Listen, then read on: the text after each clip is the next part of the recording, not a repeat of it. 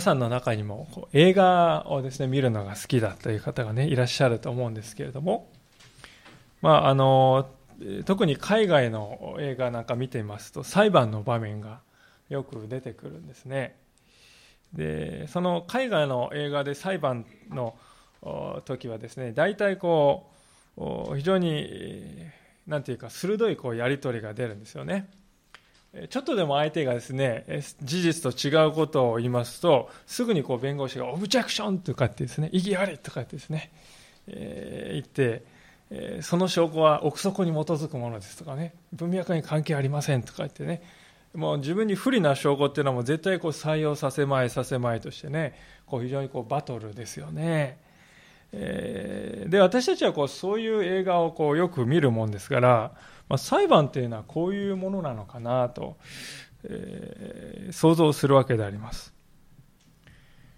で今日皆さんとご一緒に見る見ている場面というのはまさにこの裁判の場面なんですね。でしかし今申し上げたような私たちのこの裁判のイメージとは随分こう異なったあ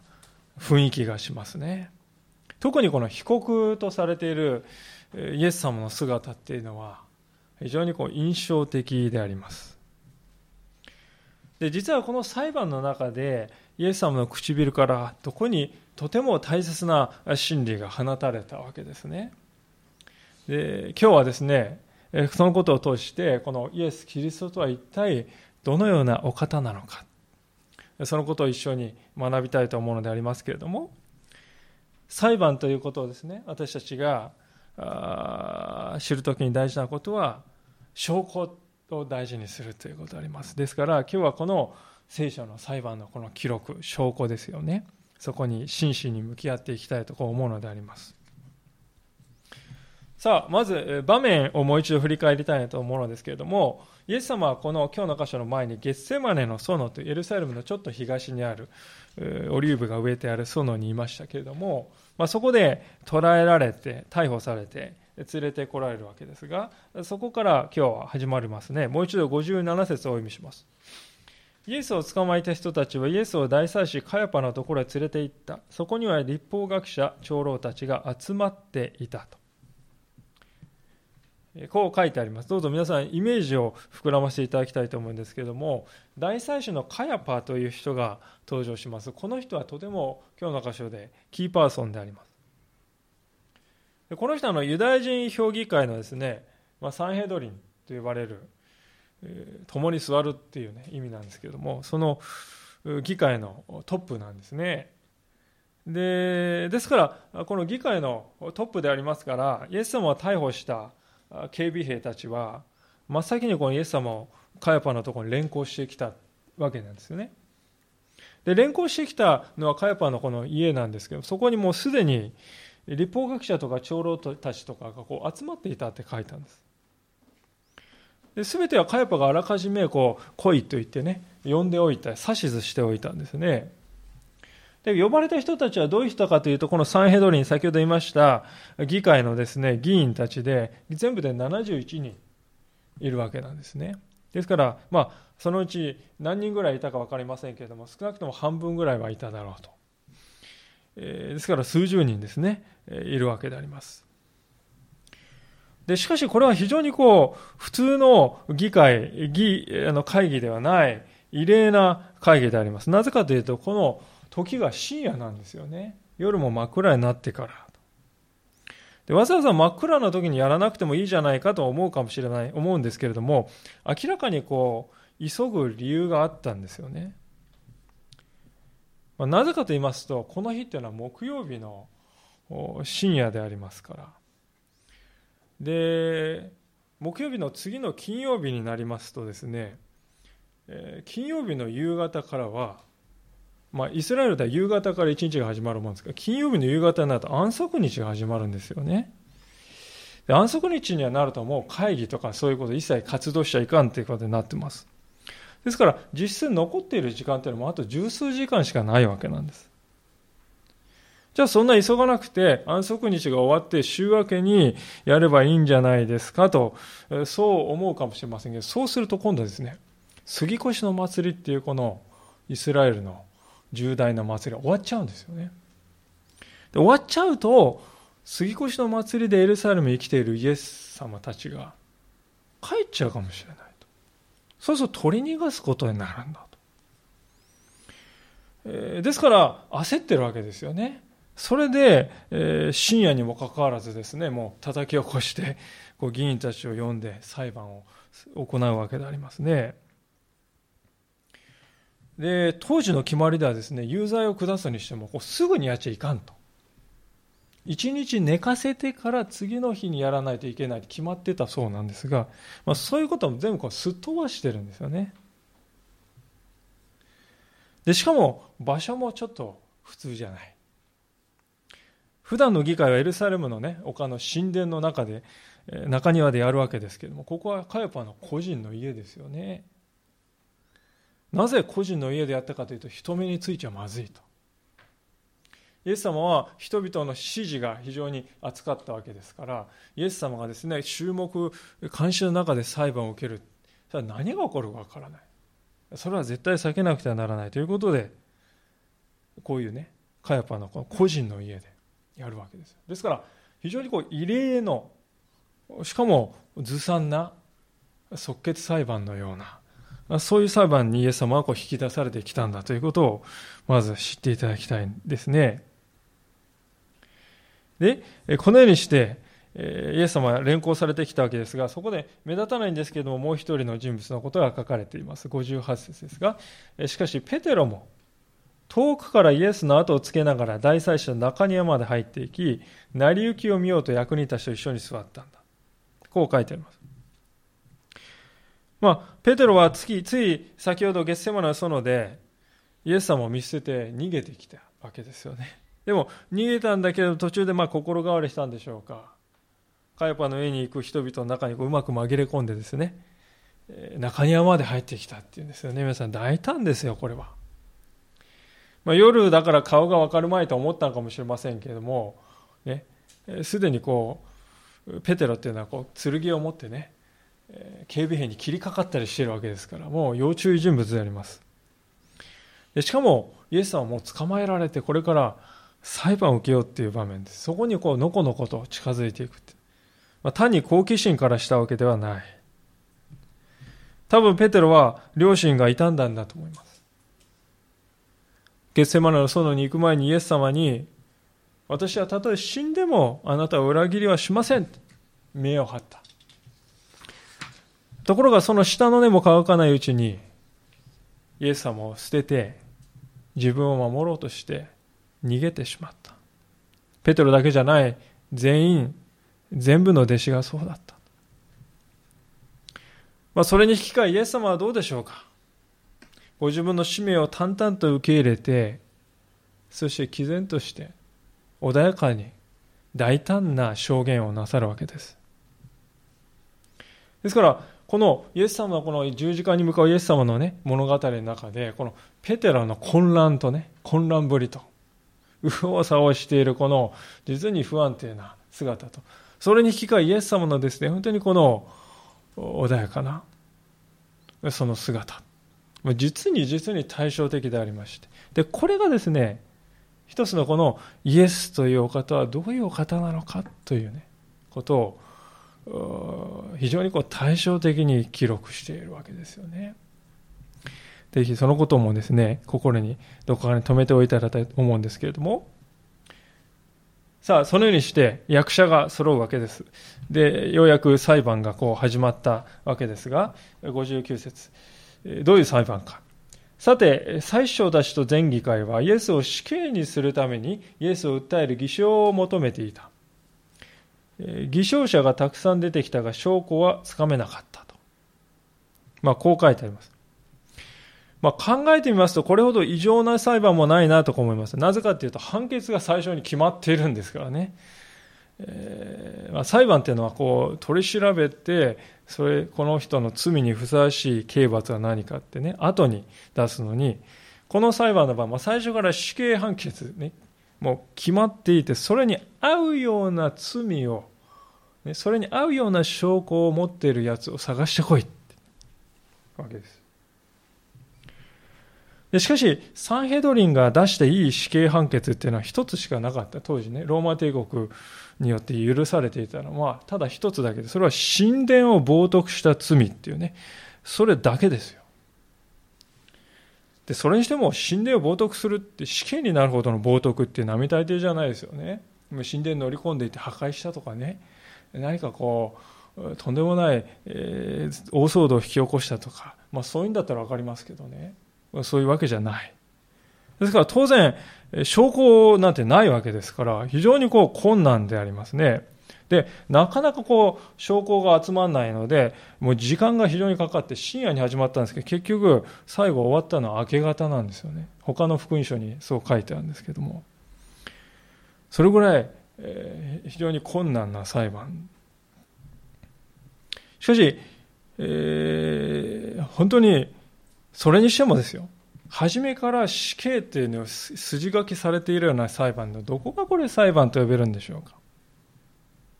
一体な、こんなね、茶番劇を演じる理由が何かあるんだろうかと思うんですけれども、私はここに人間のですね、こう一つの罪の性質が現れているなと思うんですよね。というのは、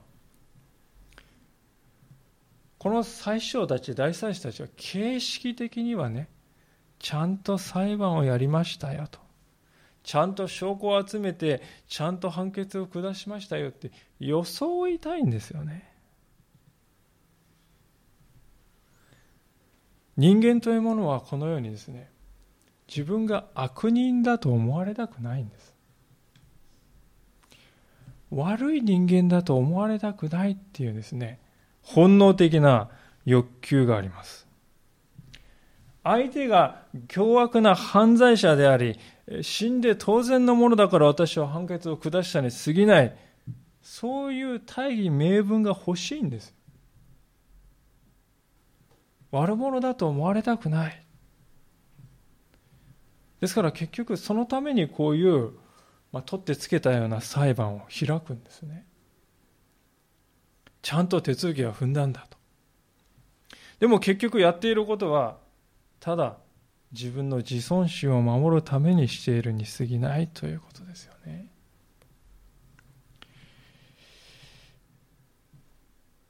私たちもしかしこの人たちを見て笑うことはできないんではないかと思うんですよね。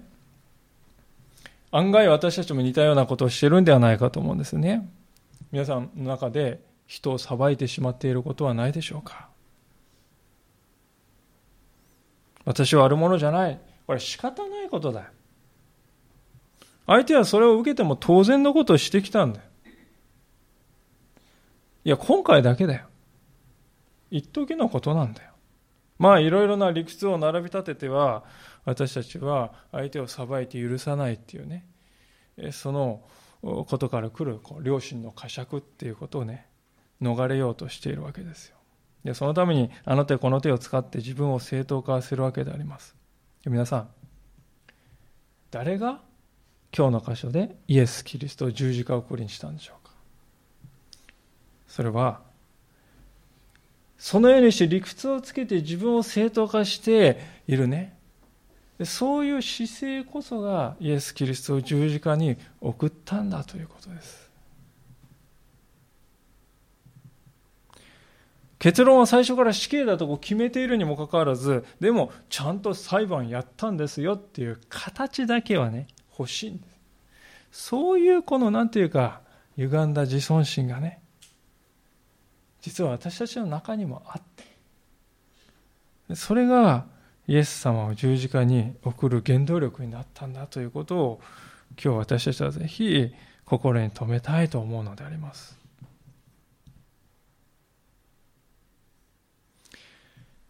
まあ、そうしそういうわけで、この裁判って非常にこうマラソン裁判になったんですけれども、ついについに、まあ、明け方近くになったでしょうかね、局面が動き出したんだと、書いてあります。60節の後半のところからお読みしますが、しかし最後に2人の者が進み出ていった。この人は私は神の神殿を壊してそれを3日のうちに建て直せると言いました。そこで大祭司は立ち上がってイエスに言った。何も答えの、ね、答えないのですかこの人たちがあなたに不利な証言をしていますが、これはどうなのですか？とこう言います。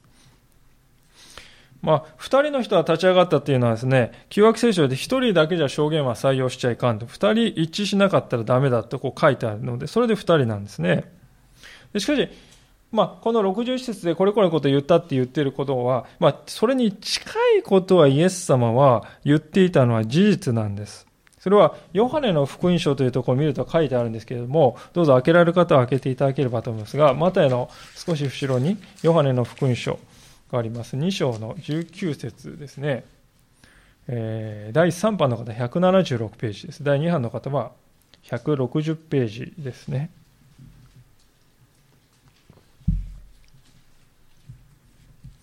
ヨハネの福音書2章の19節です。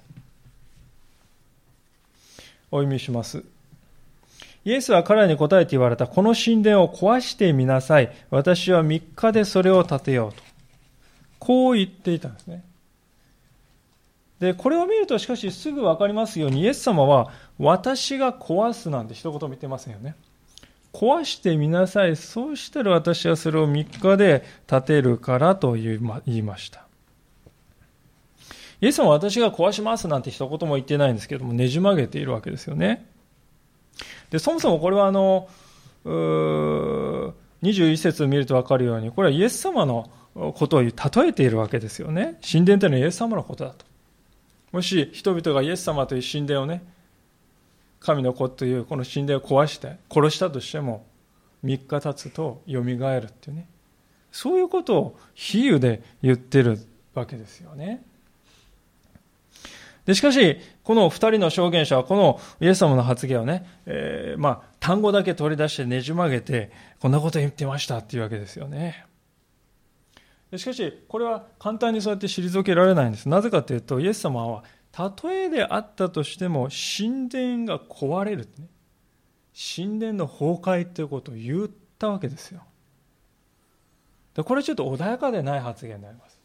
もうユダヤ人にとってエルサレム神殿ってのはもう、誇りですからね。で、それが崩壊するって言った。いや、これは神殿を敬ってない。不穏な発言だ。非難すべきだ。まあ、そういう非難も不可能ではないですね。ですから、この裁判で、えー、こう大祭司が立ち上がってね、来たと思ったんでしょうかね。えー、これは突破口になると思ったんでしょうか。イエスは一体このあの非難に対してどういうふうに応答するんだろうかってみんなこう唾を飲み込んで、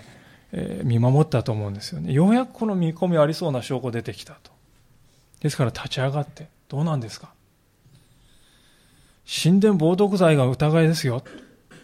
何も反論しないのかと、まあ、大祭司は鋭く問い詰めたわけですがそれに対してイエス様は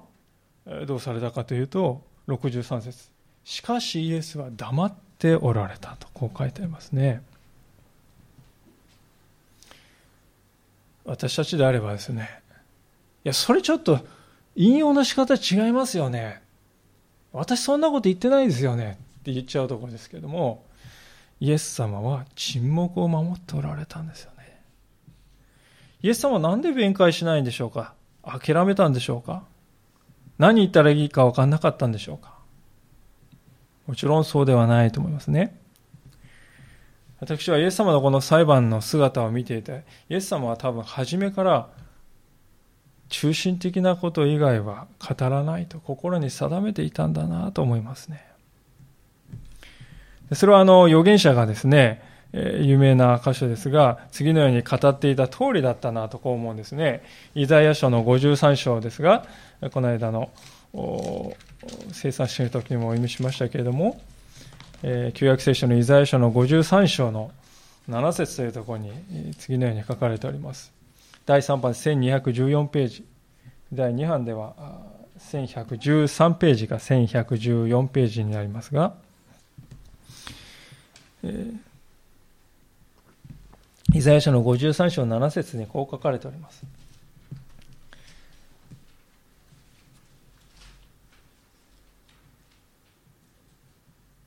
イザヤ53章7節彼は痛めつけられた。彼は苦しんだが口を開かない。ほふり場に引かれていく羊のように、毛を刈る者の前で黙っている雌羊のように、彼は口を開かない。とこう書かれてありますほふられる肉にされると分かっていて泣かない羊毛を刈られるっていうね、えー、羊にとってこれは不快なことですけれどもそうだと分かっていてわめかない召羊これがイエス様の姿に例えているわけですね。イエス様はあのゲッセマネの園の祈りを通して父なる神様の御心を受け止める受け入れるということが最善なんだということ。それを知って完全に平安に至っていました。ですから、もはや十字架を避けるために自分を弁護する必要はなかったんですよね。皆さんはこの沈黙の時のイエス様の顔をね、どのように想像されるでしょうか？私だったら、私だったらですよ。もう言ってることを言葉尻で捉えてね、おかしいことばっかり言ってるわけですから、こうやってにらめつけてね、こういう感じでいるかもしれませんよね。あるいはもうどうせ死ぬんだからと言って、こうやってね、下を向いて何でも言ってくださいって。イエス様はどちらでもなかったと思うんですよね。イエス様はおそらく顔を上げて、大祭司の姿を正面から見据えて、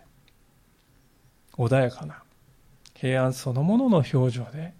その場を見つめておられたんではないかと思います。神様に委ね切った人というのは、自分で自分の道を切り開こうと躍起にならなくていいんですね。ですから平安なんです。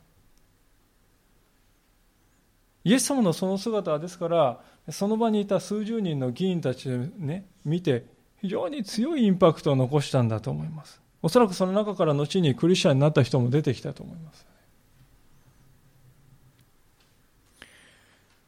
有馬屋のヨセフとかね、そういう人たち非常にこうイエス様のそういう姿を見て強いインパクトを受けていたに違いないと思うんです。本当にこの人が死刑に値するんだろうかと皆思い始めたんじゃないか。でそれを雰囲気を察したですね大祭司カヤパはこのままではいけないということでしょうか。最後についに確信をつくですね質問をカヤパがするのであります。63節の後半ですがそれで大祭司をエースに言った。私は生ける神によってあなたに命じます。あなたは神の子キリストなのかどうか、その答えを言いなさい。まあ、あの、新海訳丁寧語でね、訳してますけど、多分これね、えー、わしは生ける神よって何時に目さらっていう感じでね、言ったんじゃないかと思いますよね。もうちょっと脅しめいた感じでね。で、このカヤパが言っている問いの中心というのはですね、要するにイエス様が自分のことを神のような、あるいは神だと主張するのかどうなのかっていう、まあ、その一点なんですよね。ご承知にユダヤ人というのは神様は唯一だと認めておりました。にもかかわらずイエス様がご自分のことを神だ、神に等しい存在と言うならば、唯一であるはずの神が唯一でなくなる。これはもう明確な冒涜でありますから。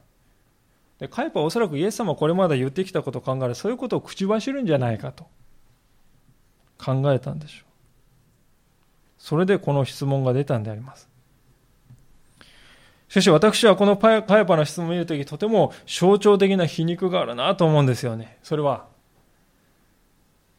私は生ける神によってあなたに命じるとカヤパは言ってるんですが、目の前にその生ける神がいるということですね。目の前にその生ける神がいるのに、その本人に向かって、その名前を語って、命令してるんですよね。人間にとってこれ以上の皮肉があるかなと思います、まあ、これとちょっと似た話なんです。けどこういう話があるんですよね。今からあの200年ぐらい前でありますがロンドンにですねスポルジョンという説教者がいました、まあ、有名な説教者であります。皆さんもね書物を読まれたことあると思うんですけれどもまあ、このスポルジョンという人が扱えていたのはあのロンドンのメトロポリタンタバナクルという教会でしてでその教会は、今から200年前にすでに数千人集まっていたっていう教会なんですよね。でしかしまあそのような教会で少し疲れを覚えたスポルジョンはですね休みをもらって田舎をちょっと旅行していたんだそうです。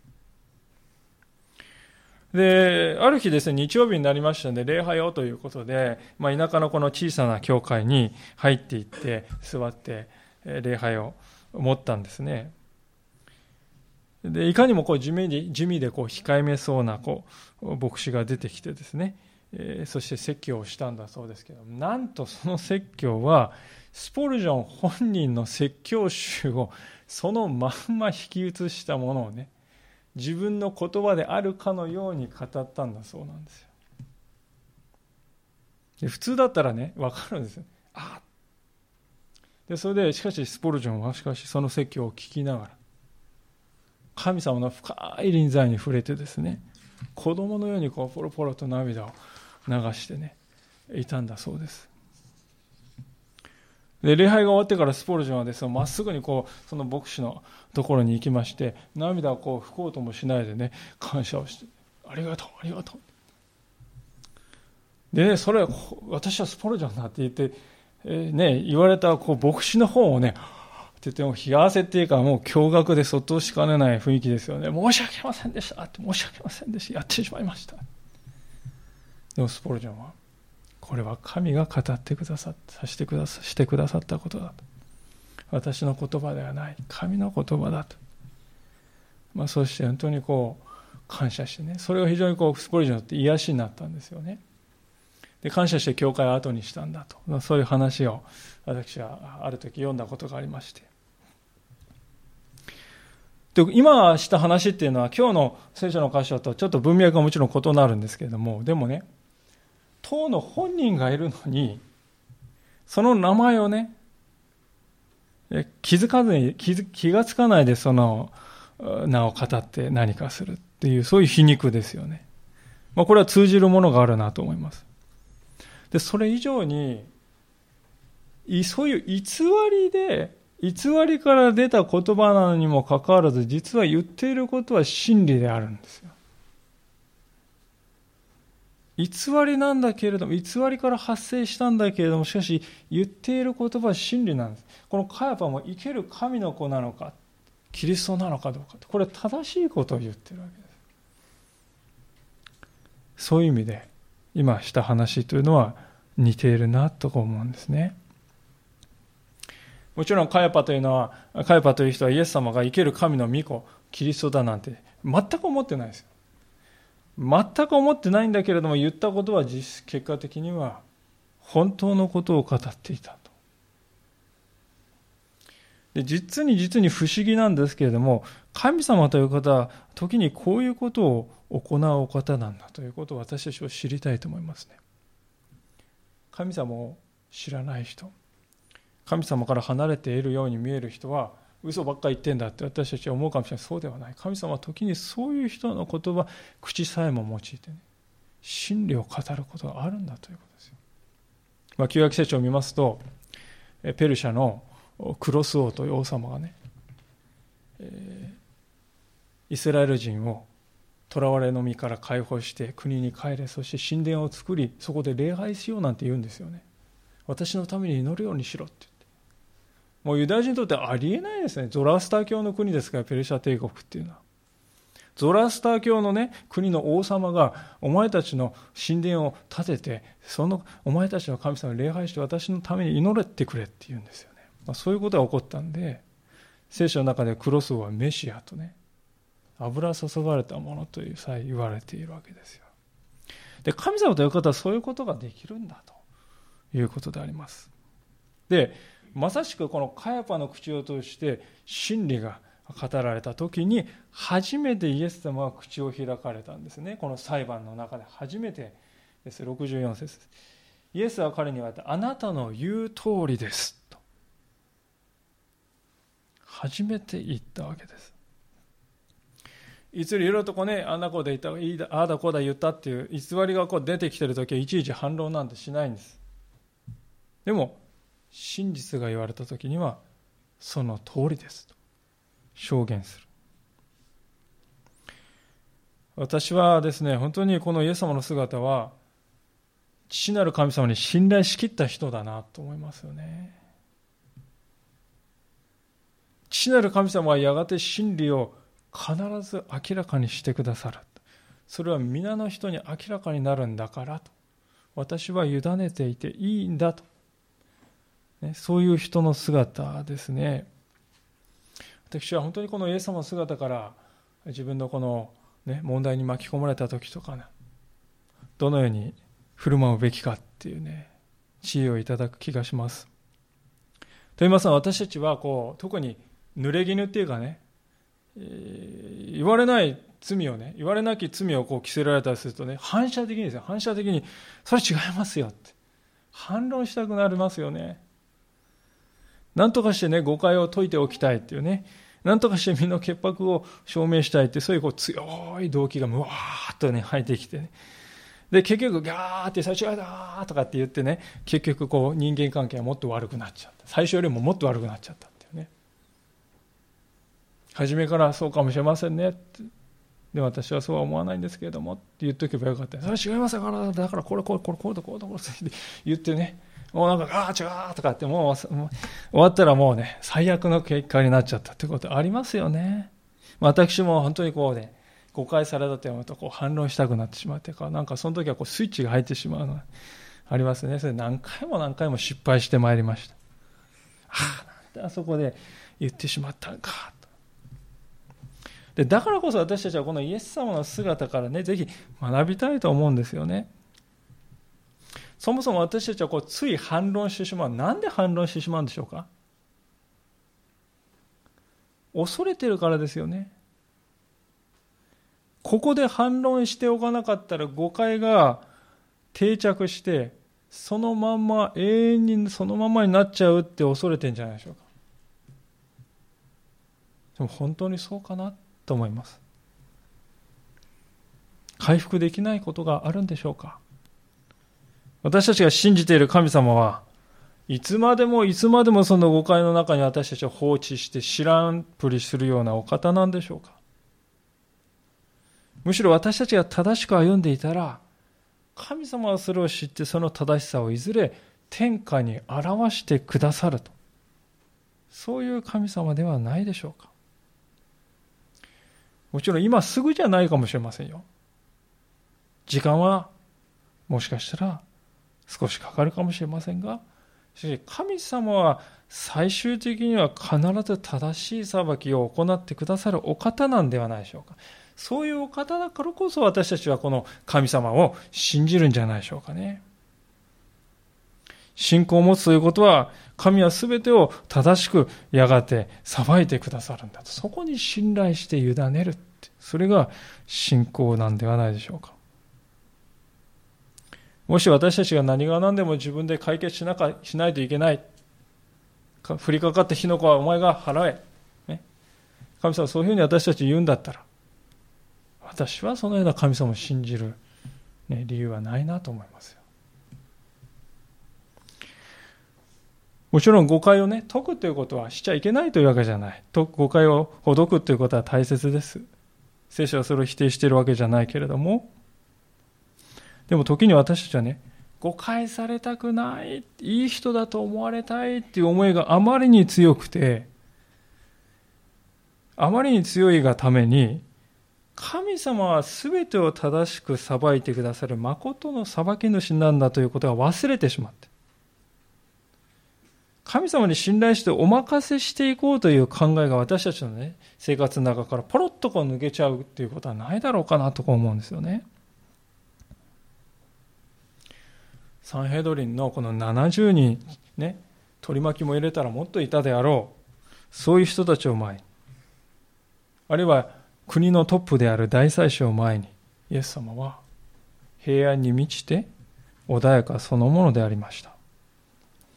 大変印象的な姿であります。神様に委ねきっている人、そういうところからしたしかこのような平安は来ないと思いますね。私が誤解を解いてやるんだ。私が正しいことは何か示してやるんだ。そんなですね、頑張っちゃう姿ってみじんもないですよね。で本当は私たちはこれこそ私たちが求めている信仰の在り方ではないかと思いますね。状況がどうであれ、人々の目線がどうであれ、私の心は揺るがず平安であると。そういう生き方を私たちは願っているんではないでしょうかイエス様の姿にその学ぶべきところがあるんではないかとそう思います。さあしかしイエス様のその通りです。この言葉だけで終わらなかったんだとね。その後が実はとんでもないことが出てくるんですが64節の後半です。なおあなた方に言っておきますが今からのうち人の子が力ある方の右の座につき天の雲に乗ってくるのをあなた方は見ることになります。とこう言うんですね。皆さんこれがこの裁判のもう決定的なターニングポイントであります。これを言わなければイエス様は十字架送りにはならなかったかもしれません。そもそも大祭司はね、はいかいいえで答えればよい質問をしてるんですよね。ですから、はい、その通りですで終わりなんですが、にもかかわらずイエス様は、なお言っておきますが、追加で別の話をしてしまう。で、これがイエス様の命という観点から見ると、もう致命的なことになったんですね。ですから、ある意味イエス様は命を懸けてね、このことを言われたんだということをね、ぜひ知っていただきたいと思うんですが、ここで人の子がと書いてある。この人の子ってね、イエス様は自分のことを言う時に使う言葉であります。つまり、イエス様は将来私は神の右の座について雲に乗ってくるよって言ったんですよね。これはもう率直言って理解しがたい発言でありますが、私たちにとって特に。しかし実はイエス様のこれはオリジナルのあの作り出した話ではなくて、ダニエル書というところで、あらかじめこう予言されていた話だったということを知っていただきたいんですが、あ旧約聖書にですね、ここから200ページぐらい前に戻っていただくと、えー、第3番が1462ページ、第2版の方は1341ページか1342ページ、ダニエル書7章というところをどうぞご覧ください。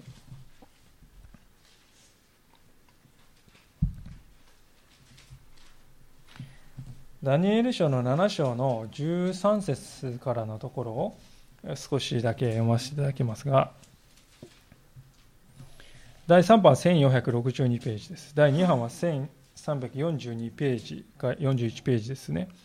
お読みいたします。ダニエル書7章13節私がまた夜の幻を見ていると、見よ、人の子のような方が天の雲に乗ってこられ、年を経た方のもとに進み、その前に導かれた。この方に、つまりこの人の子のような方に、主権と公営と国が与えられ、庶民、諸国、諸国語の者たちがことごとく彼に仕えることになった。その主権は永遠の主権で過ぎ去ることがなく、その国は滅びることがない。まあ、こういう予言をダニエルという人が見ていたんです。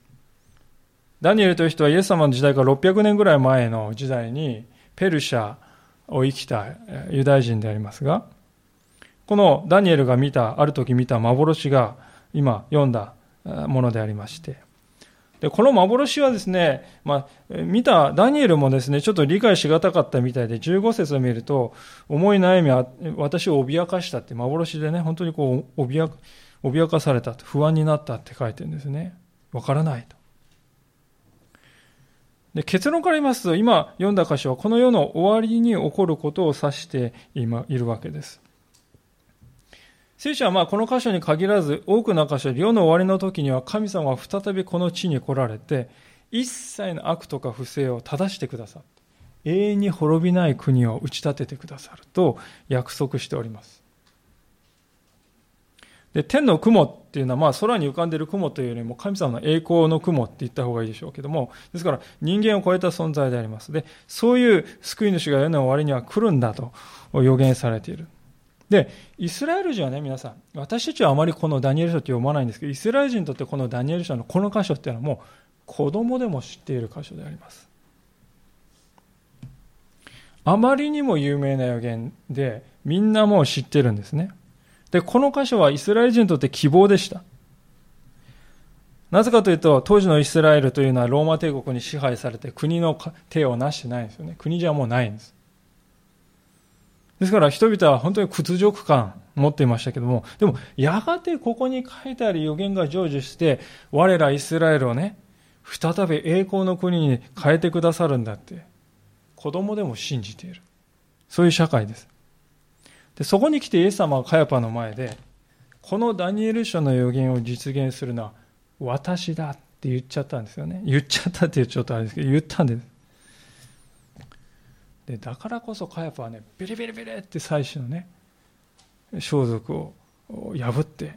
怒ったわけですよね。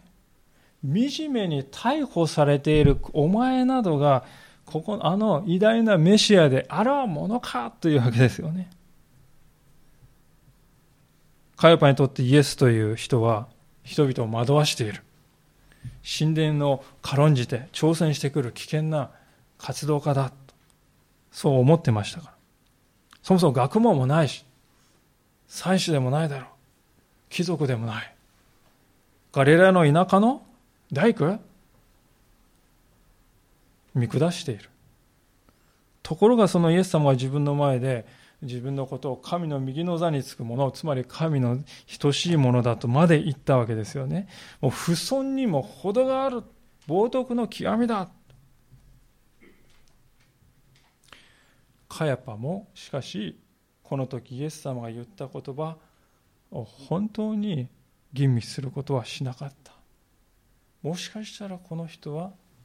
真実を語ってるかもしれないとはみじんも考えなかったんだということであります。でこうしてついに有罪の証拠が得られて神への冒涜罪というねサンヘドリンで唯一死刑にしていいそういう罪がね何のもう証拠いらないです。本人がその場で現場で言ったわけですから現行犯です。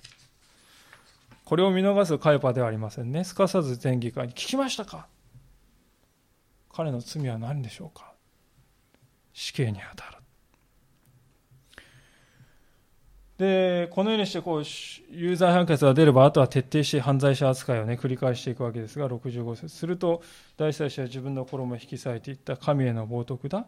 これでもまだ承認が必要でしょうかあなた方は今神を汚す言葉を聞いたのですどう考えますか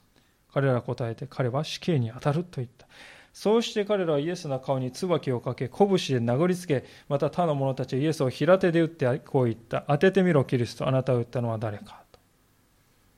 まあ、当ててみろ、キリストっていうのは目隠しをしてね、イエス様目隠しをしてこう叩いて、え、ね、キリストだって言うんだら預言者なんだったら、誰が打ったかね、目を見なくたって、できるだろう当ててみろ、当ててみろって言って、まあ、もてあそんでいるわけでありますね。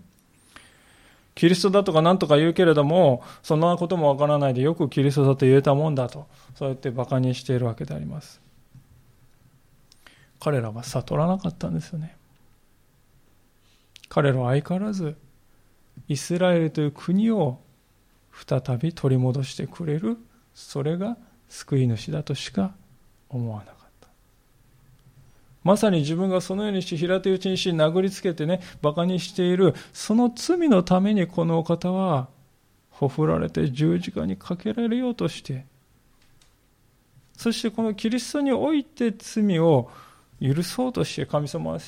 人々の罪を許そうとしているのだということが何一つ見えなかったのであります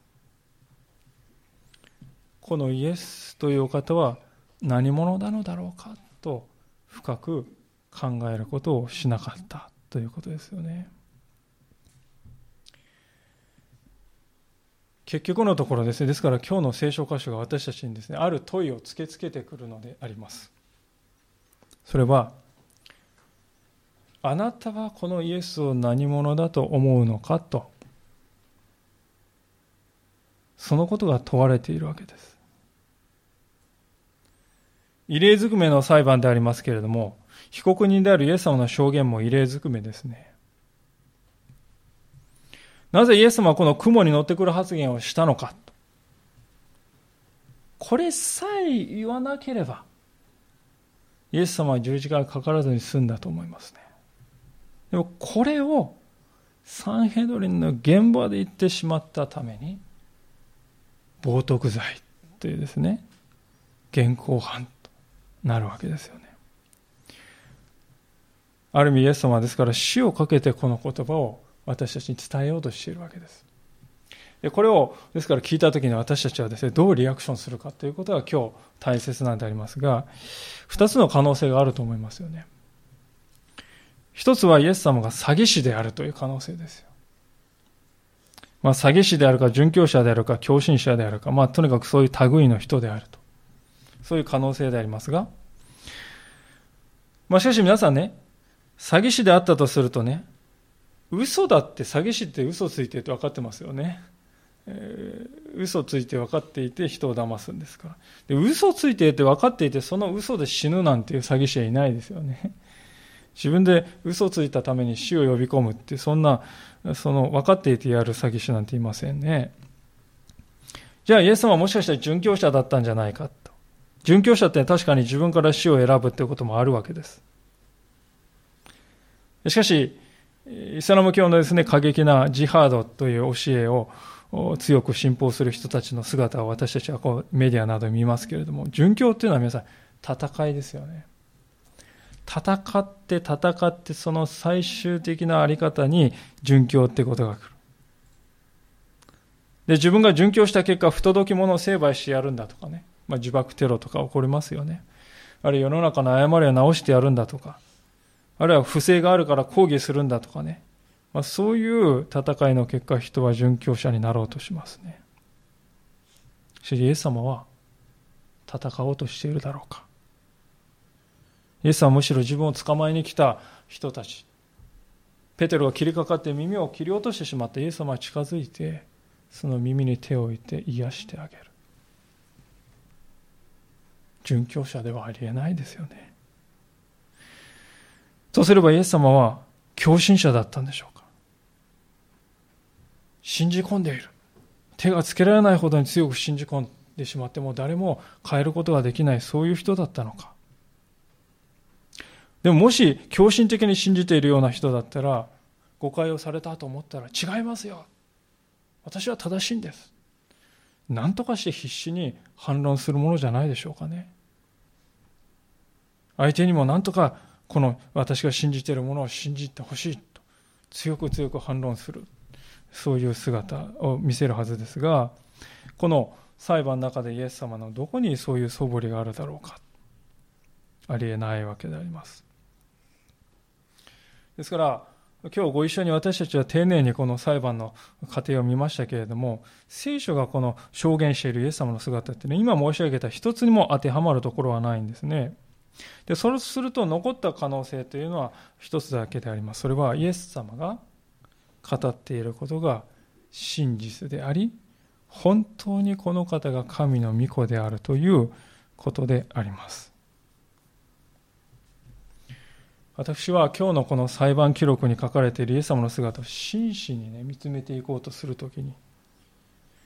イエス・キリストは誠に神の御子であられると。そのように理解しなければ矛盾が解決しないと。そう確信しております。イエス様は確かに自分が神の御子であり救い主であるということを分かっておりました。そしてそのことに完全に平安を持っておりました。自分は救い主なんだ救い主なんだってね信じ込もうとしている人の姿ではない。完全な平安のうちに自分が誰であるかということを知っておられた。そう理解すると初めてこの箇所におけるイエス様の行動っていうのが説明できると思うんですね。で、そういうことになりますと、この箇所ってはね、皮肉に満ちているんですけど、一番大きな皮肉は何かというとね、イエス様を裁いた人々が、その裁いたイエス様によってやがて裁かれることになるという皮肉なんですね。自分を裁くお方を、この人たちは断罪して裁いているという皮肉なんであります。でこれは私たちにとっても他人事ではないなと思いますね。私たちはじゃあイエスこのイエス様という方はどう理解するのか、どう受け止めているのか。イエス様は私はやがて力ある方の右の座につき天の雲に乗って栄光のうちに現れると。本当にそのように私は受け止めているだろうか。もしそれを受け止めないということはイエスさんはほら吹いているってことですよねほら吹きですよもう希代の詐欺師ですよこんなこと言う人はね。ちょっと普通ではないですよね。でもイエス様は生きる神の御子であるのならまさしくこのことは起こるわけであります。聖書の記録を見るとき私たちはまさにイエス様はそのようなお方であるわけと分かるわけです。中間っていうのはないですよね。詐欺師であるのか本当に神の御子であるのか。判断がつかないから中間にしておこうっていうことは詐欺師でもあり救い主でもあると。そう言ってるに等しいわけであります。それはありえないことであります。私たちはですから本当にこの時にイエス様がこのようなことをね言われた。それは何を表しているかそれはイエス・キリストは誠に生きている神の御子である。